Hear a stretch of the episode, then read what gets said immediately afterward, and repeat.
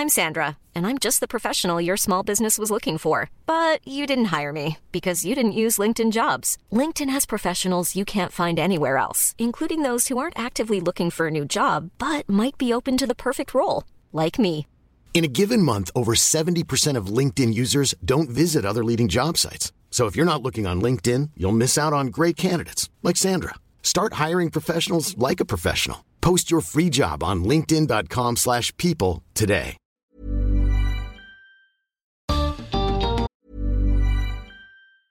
Mom deserves the best, and there's no better place to shop for Mother's Day than Whole Foods Market. They're your destination for unbeatable savings, from premium gifts to show-stopping flowers and irresistible desserts. Start by saving 33% with Prime on all body care and candles. Then get a 15-stem bunch of tulips for just $9.99 each with Prime. Round out Mom's menu with festive rosé, irresistible berry chantilly cake, and more special treats. Come celebrate Mother's Day at Whole Foods Market.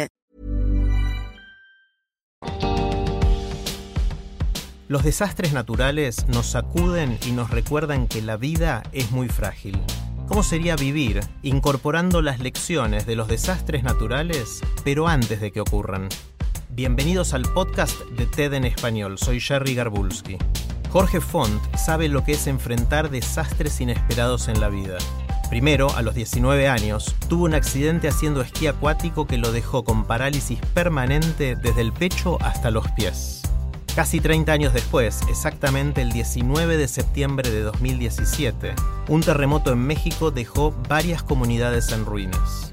Jorge decidió ayudar uniéndose a un grupo de acompañamiento a gente en situaciones de crisis.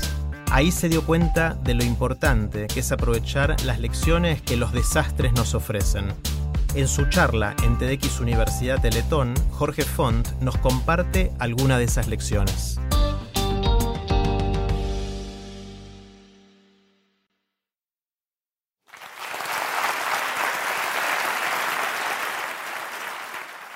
Mucha de la historia de mi vida y muchas escenas han tenido que ver con la pregunta de moverse o no moverse. Eso es un tanto evidente, ¿no? Eh, yo puedo identificar escenas concretas en que en un instante me han dejado quieto, paralizado, asustado y a la vez muy movido por dentro. Hoy les quiero compartir lo que aprendí en uno de esos acontecimientos que mueven por fuera, pero que sobre todo conmueven por dentro o por lo menos a mí así me pasó. ¿A poco no hay lecciones que da la vida que son importantes? A veces, ¿a poco no hay de estas clases que nos da la existencia que por alguna razón son difíciles de olvidar y que te marcan?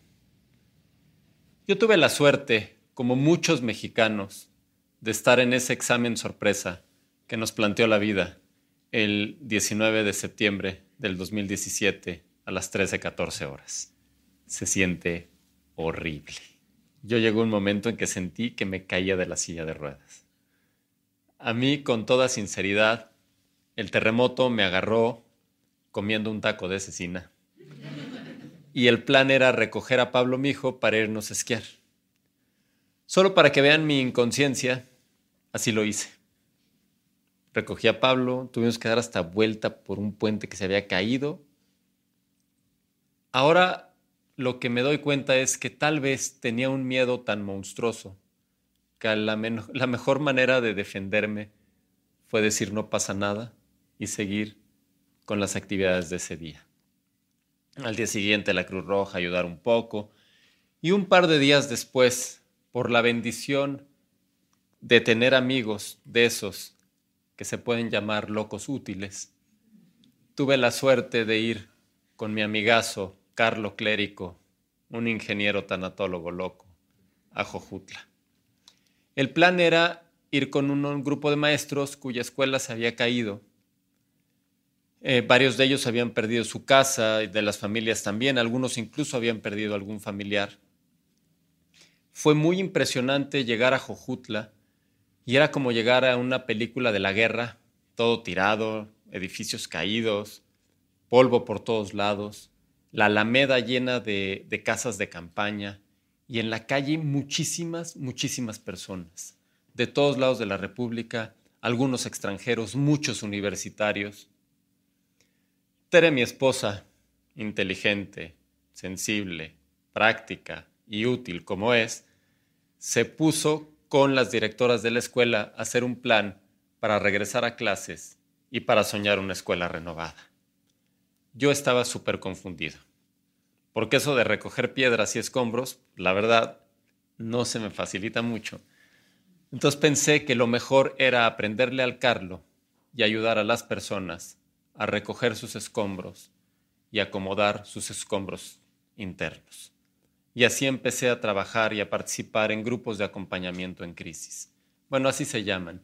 Yo más bien puedo decir que tuve el privilegio de tomar cátedra con maestros de resiliencia de Jojutla, Zacatepec, Tlaltizapán, Cuernavaca y la Ciudad de México. Y quisiera compartirles en unos minutos tres lecciones que esta experiencia me regaló. Les comparto con cariño un ABC de las lecciones que aprendí. La A. A de abrir los ojos. Primero, para ver para dónde salir corriendo. En mi caso, rodar rápido. Pero también abrir los ojos para asombrarnos de lo que estaba pasando. A de alto, de hacer un alto útil en un mundo que va muy rápido pero con un destino poco claro. En una sociedad apurada por el reloj y el cronómetro, pero sin una brújula clara. Y de pronto, la mejor brújula, el corazón, y el amor como destino común. Ha de abrazar. Me acuerdo una chava que me platicaba que le había agarrado el temblor en el piso 27 de un edificio. Y cuando pudo bajar, se moría de ganas de darle un abrazo a alguien. Y al primero que abrazó fue al jefe de seguridad del edificio. Y luego se hizo una especie de epidemia de abrazos. Y muchas de estas personas, cuando habían entrado al edificio, solo habían visto al guardia de seguridad de reojo. Los temblores nos ayudan a ver personas donde en la vida cotidiana a veces solo vemos uniformes. Ha de aprender, de aprender de esa generación que con su testimonio nos enseñó que se puede reconstruir un país con un modelo de desarrollo sustentable, un modelo cuyas energías renovables son la de alegría, la felicidad, la compañía, la comunidad, el trabajo y el esfuerzo compartido.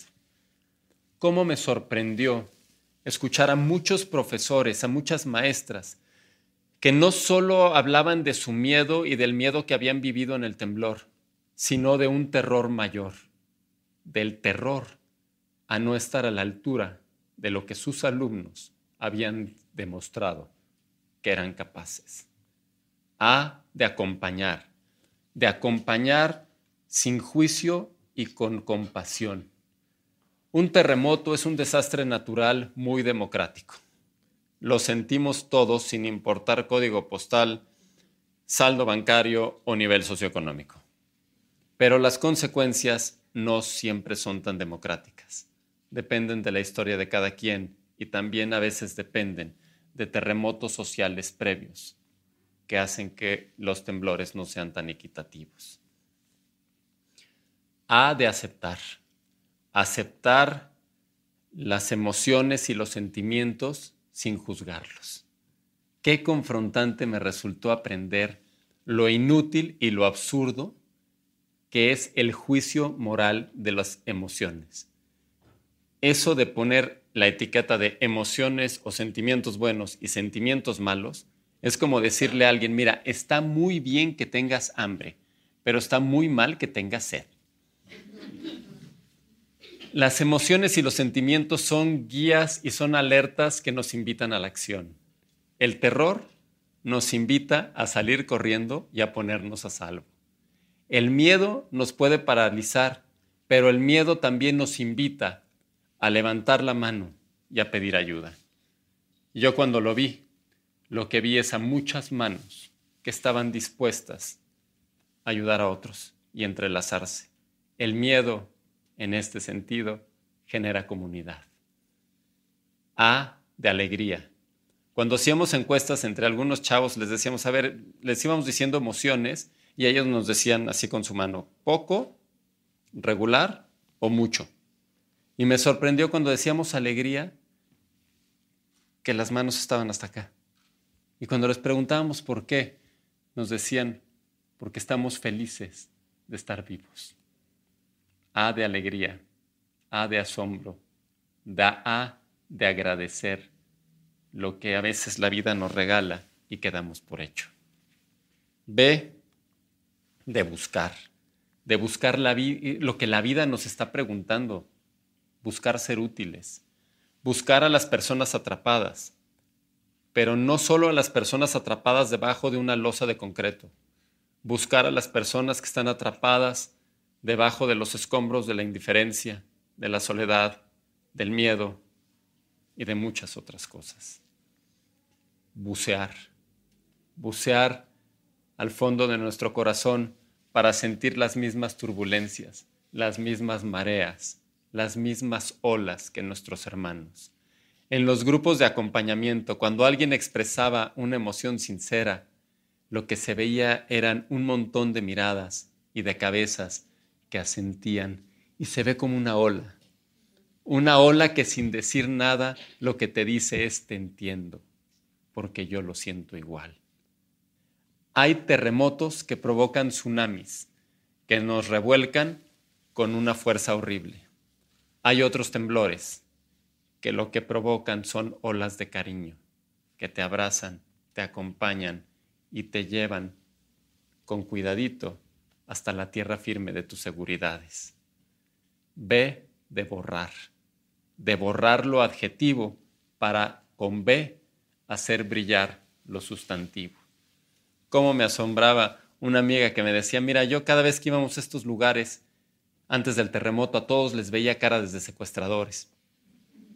Y después del terremoto y de tener la oportunidad de conocerlos, lo que veo son personas valiosas que simplemente están buscando, igual que yo, salir adelante.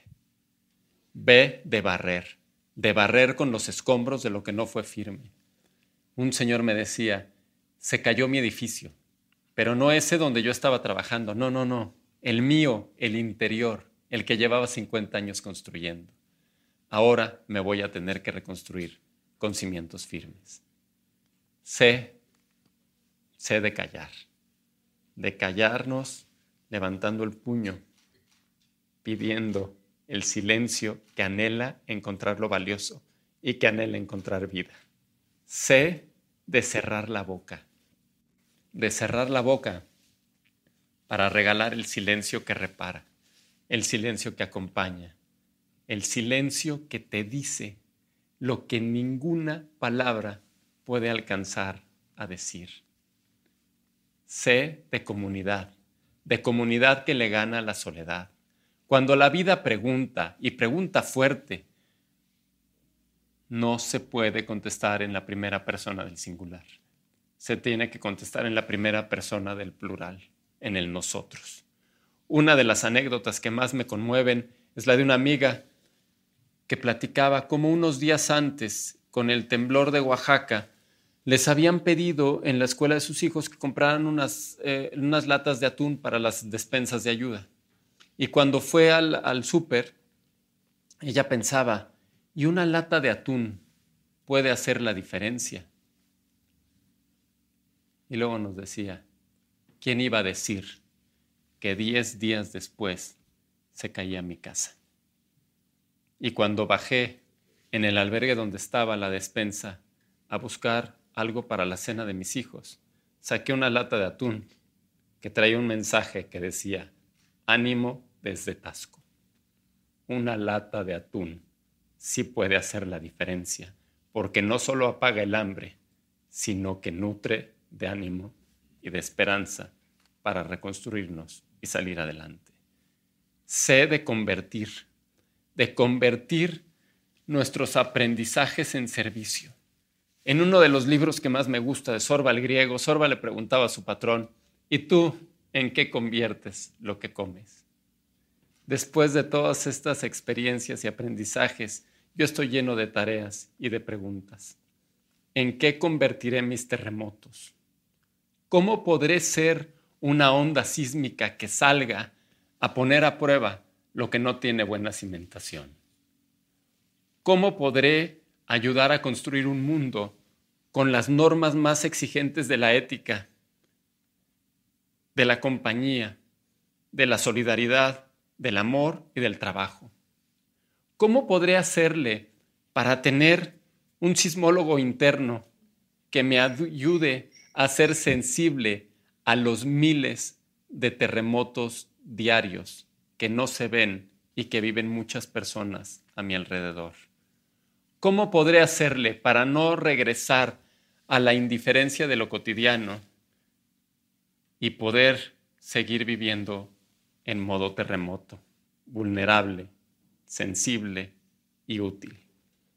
La mejor estrategia que he encontrado para eso ha sido seguir siendo aprendiz y tratar de rodearme de buenos maestros. Les comparto lo que me enseñó una de ellas. Una amiga que nos decía que su mayor ilusión era hacer una maestría, pero como se había caído su casa, con eso se derrumbaba también ese proyecto se ve que es súper estudiosa y súper responsable porque nos platicaba cómo disfrutaba hacer sus trabajos en ese espacio privado y exclusivo que era su cuarto.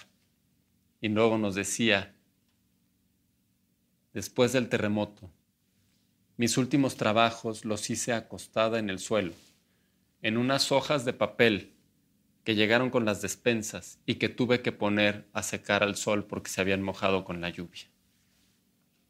Mi amiga Fanny fue el mejor promedio de su generación y hoy, a unos meses del terremoto, está en Milán haciendo un posgrado con una beca que se ganó.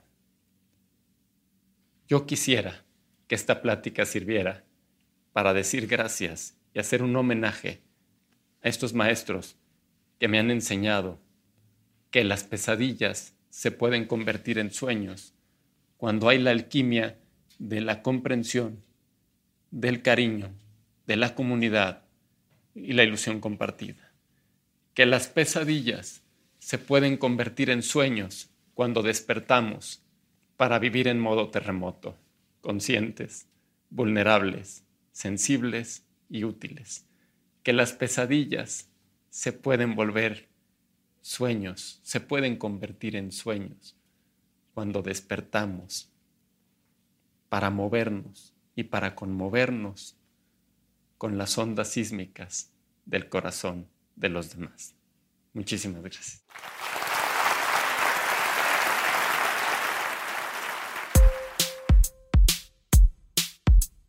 Si les gusta TED en español, la mejor manera de apoyarnos es compartiendo el podcast con sus amigos. Pueden encontrar todos los episodios en Spotify, en Apple Podcast o en tedenespanol.com. También nos pueden dejar un comentario en la página de Facebook de TED en Español. Soy Jerry Garbulski y los espero en el próximo episodio.